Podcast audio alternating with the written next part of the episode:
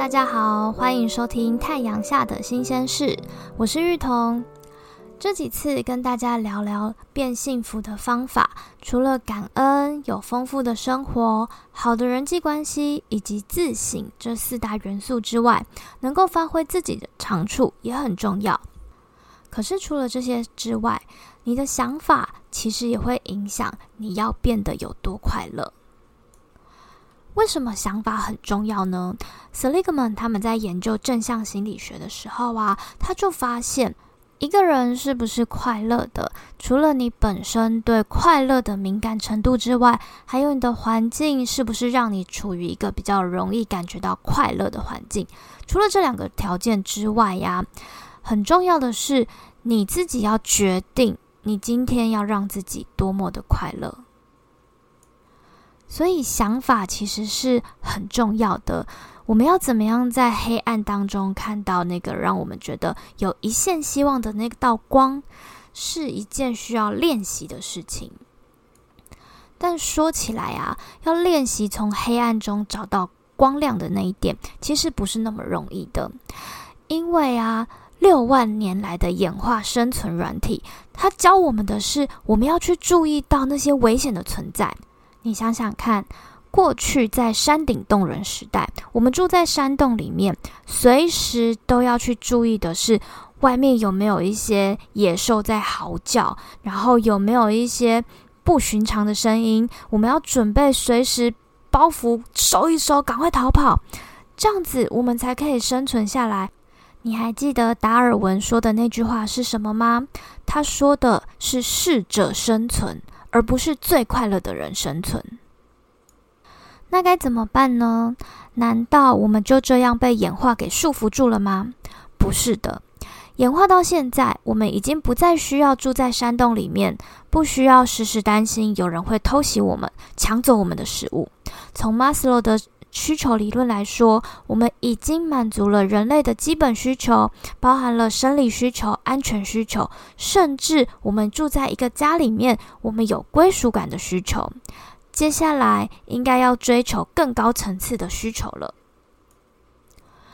就像我们一直以来说，跳脱舒适圈不是一件容易的事情，你要开始去追求。更高层次的需求，去满足这些需求，其实也不容易。但是这件事情并不是一件坏事，因为啊，当你跳出舒适圈之后，你才能看见更多美好的风景。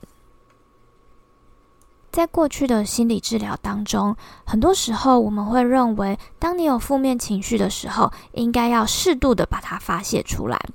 那如果一个人一直生闷气，如果一个人因为很难过，可是他不敢表达他的难过，这个这股气可能会让他闷在心里面，最后呢就会生病了。可是啊，你有没有想过，有的时候我们不断的让自己在负面情绪里面，其实好像原本没有那么严重的事情，好像就会被我们讲的越来越严重。比如说，有些小朋友第一天要上学了，他在家里面怎么样都不肯离开爸妈，想到要上学就大哭。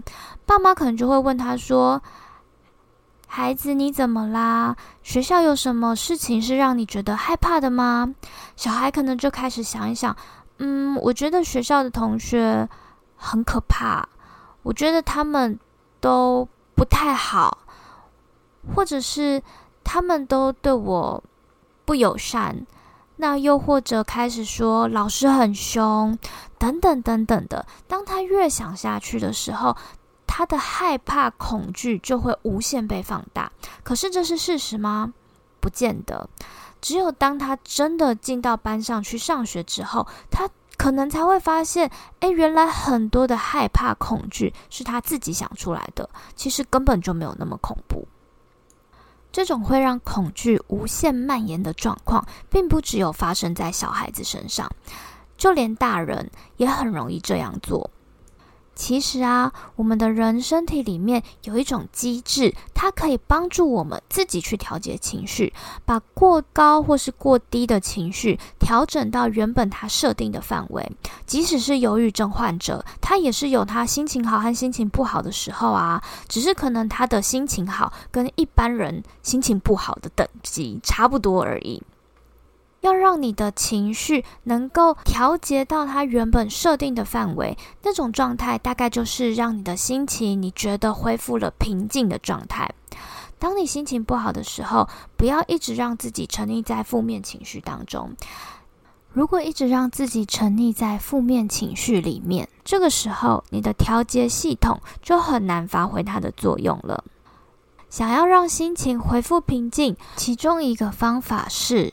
不要一直让自己沉溺在负面情绪里面，要适时的阻断负面情绪。或许你可以离开现场，或许是让自己去吃一顿好吃的，也许看看风景，感受一下世界的美好，都可以帮你脱离你的负面情绪，让你的想法从这些负向的想法里面抽离出来，让情绪开始自己做调节。除了让情绪自己去做调节之外，你也可以训练你的想法，让自己的想法集中在比较正向、有希望感的事情上。当一个事件发生的时候，我们会形成一个想法。你这么想之后，你就会产生一个结果。那你对这个结果的感觉是喜欢或不喜欢，那就。因为你的想法而决定了。比如说，以刚刚那个要上学的例子来说，小朋友知道今天要上学了，要离开爸妈，他开始去想新的学校到底好还是不好呢？里面的小朋友是友善的还是不友善的？老师凶不凶啊？如果他都会觉得。哇！我到新环境里面，这里面的同学一定都不太想跟我说话，这里面的老师一定都很凶。那他的结果就是拼命的跟爸妈说：“我不要上学，我不要上学，因为我想到那个新学校就觉得好恐怖哦。”那这个时候该怎么办呢？爸妈可以先试着接住小朋友害怕的情绪，你可以这样说。哇！我听见你好像很用力的告诉我，对于新学校，你有好多好多的担心，是吗？那我们一起来看看新学校里面你担心的是什么呢？如果当孩子在抱怨同学对我不友善的时候，那爸妈就可以提醒孩子：上一次你去学校的时候，你前面的那位同学还是传作业给你啦。这个就是一个反驳他世界对他不友善，都没有人要理我的一个状态。又或者孩子在抱怨老师很凶，这个时候可以跟孩子一起去想想看，老师为什么会凶呢？是因为他第一次上课需要建立新规矩，所以老师必须很严肃的跟全班讲他上课的规矩。当孩子感受到他对学校。对上学的担心被爸妈接住了，那他也可以理解到啊，原来他提出来的那些理由可能不一定完全是事实。这个时候对他有一个什么样的影响呢？或许小孩他就可以鼓起勇气，试着进到学校，试着走进班级，再给这个班级这个老师有一些机会，让他可以重新去。下判断，重新去评估。